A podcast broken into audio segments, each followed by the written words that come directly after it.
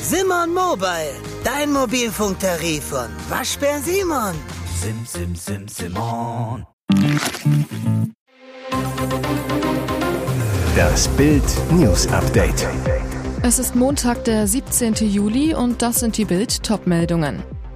Explosionen, zwei Tote, Ukraine-Geheimdienst, Krimbrücke hat sich schlafen gelegt.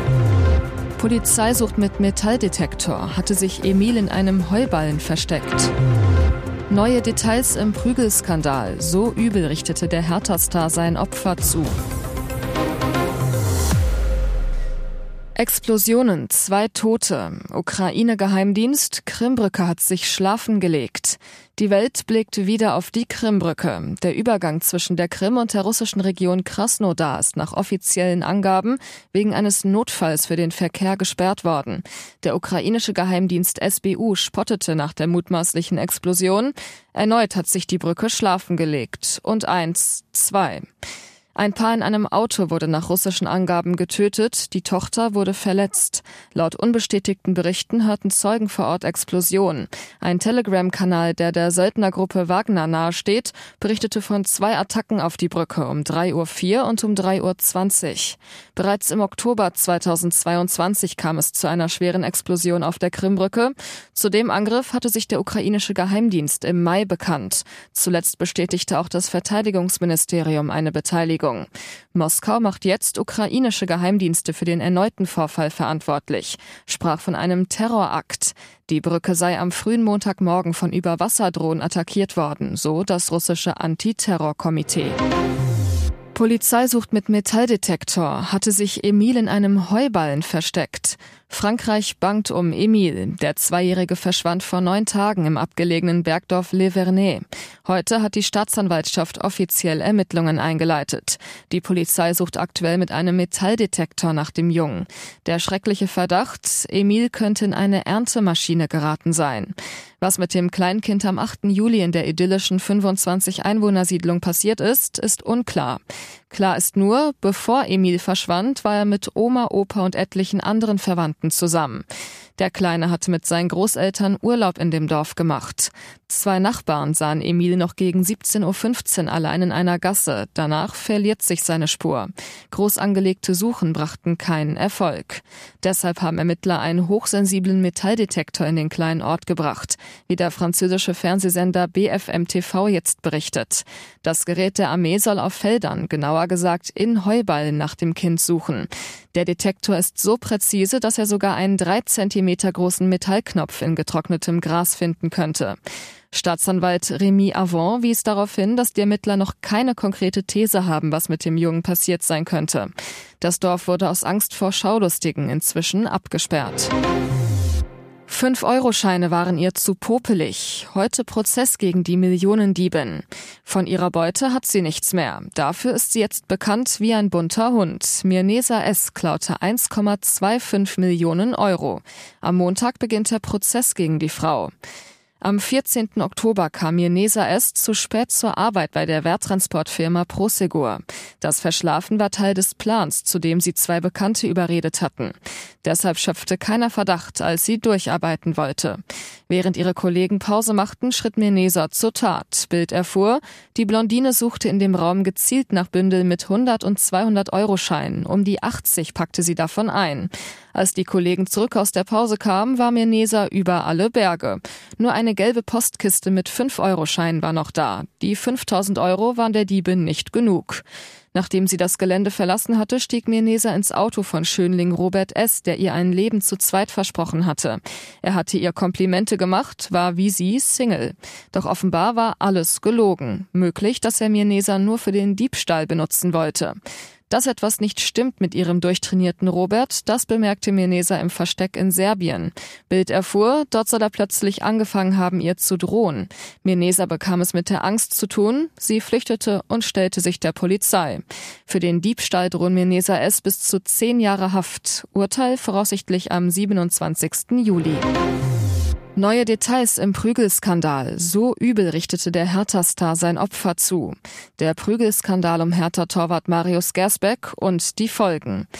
Der Keeper des Zweitligisten war am frühen Sonntagmorgen im Teamhotel in Zell am See am Rande des Trainingslagers in Österreich von der Polizei in Gewahrsam genommen und auf der örtlichen Polizeiwache verhört worden. Schwere Vorwürfe gegen Gersbeck. Laut Polizei hatte Gersbeck in der Nacht von Samstag auf Sonntag einen 22-jährigen Österreicher nach einem Streit so schwer im Gesicht verletzt, dass das Opfer ins Krankenhaus eingeliefert werden musste. Der Vorfall soll sich nach Bildinformationen in den frühen Morgenstunden zwischen zwei und vier Uhr ereignet haben. Die Attacke fand Polizeiangaben zufolge auf offener Straße in Zell am See statt. Zuvor soll Gersbeck mit Fans aus der Ultraszene in einem Gasthof unterwegs gewesen sein. Bild erfuhr, der schwer verletzte Einheimische verlor durch Gersbecks Angriff mindestens einen Zahn. Dazu soll er einen Nasenbeinbruch erlitten haben. Er wird derzeit im Tauernklinikum in Zell am See behandelt, gilt laut Polizei als noch nicht vernehmungsfähig. Und jetzt weitere wichtige Meldungen des Tages vom Bild Newsdesk. Es ist eine gepflegte Hotelanlage mit Pool, Wasserfall, Windmühle und Palmen. Ein Zimmer dieses Hotels soll Tatort eines fürchterlichen Verbrechens geworden sein, der Gruppenvergewaltigung einer 18-jährigen Deutschen aus Hannover. Kriminaltechniker der spanischen Nationalpolizei waren schon am Donnerstag im Occidental Playa de Palma angerückt, dem Hotel, das nur sieben Gehminuten vom Ballermann entfernt liegt und in dem die junge Frau vergewaltigt worden sein soll. Nach Bildinformationen hatten zwei deutsche Tatverdächtige die beiden Zimmer mit den Nummern 322 und 323 bis zum 15. Juli gebucht. Dorthin soll die junge Frau einem der Männer vom Strand gefolgt sein, bevor nach einvernehmlichem Sex mit ihm fünf weitere Männer ins Zimmer gekommen und vier von ihnen die Frau vergewaltigt haben sollen. Sie soll dabei festgehalten worden sein.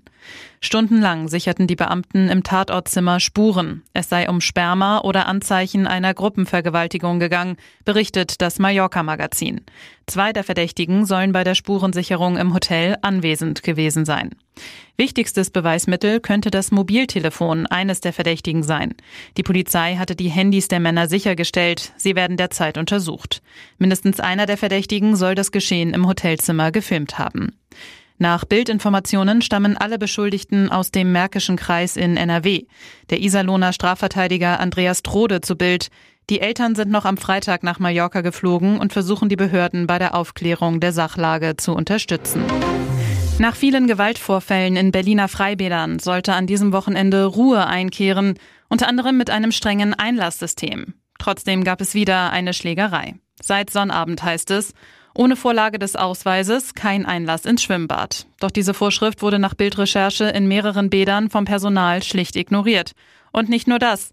Am frühen Sonntagabend kam es am Prinzenbad in Kreuzberg erneut zu einem Polizeieinsatz. Zwei Männer sollen in Streit geraten sein. Die Situation eskalierte, es kam zu einer Schlägerei, das berichtet der Tagesspiegel. Demnach sagte ein Mann der Polizei, er sei KO geschlagen worden. Umstehende sollen eingegriffen und sich beteiligt haben. Die Polizei nahm die Personalien der Beteiligten auf. Die zwei Männer kamen zur ambulanten Behandlung in ein Krankenhaus. Laut Tagesspiegel sollen Anzeigen wegen Körperverletzung gestellt worden sein. Der Badebetrieb war durch den Vorfall nicht beeinträchtigt. Hier ist das Bild News Update. Und das ist heute auch noch hörenswert. Supertalent Alcaraz gewinnt Wimbledon. Djokovic entthront. Was für ein irres Match. Tennisdominator Novak Djokovic verliert ein dramatisches Wimbledon-Finale gegen den Weltranglisten-Ersten Carlos Alcaraz. Nach vier Stunden und 42 Minuten verwandelt der Spanier einen ersten Matchball zu seinem erst zweiten Grand Slam-Titel nach den US Open 2022. Ich habe es schon vorher gesagt. Es ist ein besonderer Titel, wenn man gegen Novak gewinnt. Du hast mich inspiriert, hast schon Titel gewonnen, als ich gerade geboren war. Und ich wollte auch hierhin, sagt Alcaraz nach dem Match. Vor dem Finale war der Serbe unfassbare 34 Spiele in Wimbledon ungeschlagen. Gewann die letzten vier Wimbledon-Titel seit 2018. 2020 fiel das Turnier wegen Corona aus. Bitter? Bei einem Sieg hätte Djokovic Alcaraz als Nummer 1 der Welt wieder abgelöst, wäre zudem mit acht Wimbledon-Titeln mit Roger Federer gleichgezogen und hätte die 24 Grand Slam-Siege von Margaret Court egalisiert. Und Alcaraz? Der kommende Superstar setzt seine Raketenkarriere einfach fort und ist nun wie jeder Wimbledon-Sieger Mitglied im All England Lawn Tennis and Croquet Club. Ich habe gehört, Roger Federer kam nicht rein, weil er den Badge vergessen hatte. Ich hoffe, das passiert mir nicht, sagt Alcaraz in seiner Siegerrede. Millionen Patienten betroffen. Diese OPs sollen Kliniken nicht mehr durchführen. Gesundheit wird immer teurer in Deutschland. Unter anderem schießen die Kosten für Klinikbesuche und Operationen rauf. Jetzt fordern die Kassenärzte eine drastische Kehrtwende. Jede vierte Klinik-OP soll künftig auch von Praxisärzten und damit nicht mehr von Kliniken durchgeführt werden. Kassenärztechef Andreas Gassen zu Bild. Wir brauchen eine Kehrtwende bei den Operationen. Es gibt unverändert viel zu viele stationäre Behandlungen in Deutschland. Von den 16 Millionen im Jahr könnten drei bis vier Millionen ambulant durchgeführt werden, also auch von niedergelassenen Ärzten. Konkret schlägt Gassen vor, unter anderem sollen Leichtsenbruch- und Gelenkoperationen künftig so durchgeführt werden, dass die Patienten morgens kommen und nach der OP nachmittags nach Hause gebracht werden. Die Operationen können Praxisärzte zum Beispiel in kleinen OP-Zentren durchführen. Mögliche Kostenersparnis laut Gassen bis zu 10 Milliarden Euro im Jahr. Die für 2024 angekündigte Beitragserhöhung könnte damit ausfallen, meint der Ärztechef. Das macht für Arbeitnehmer je nach Einkommen bis zu 120 Euro aus.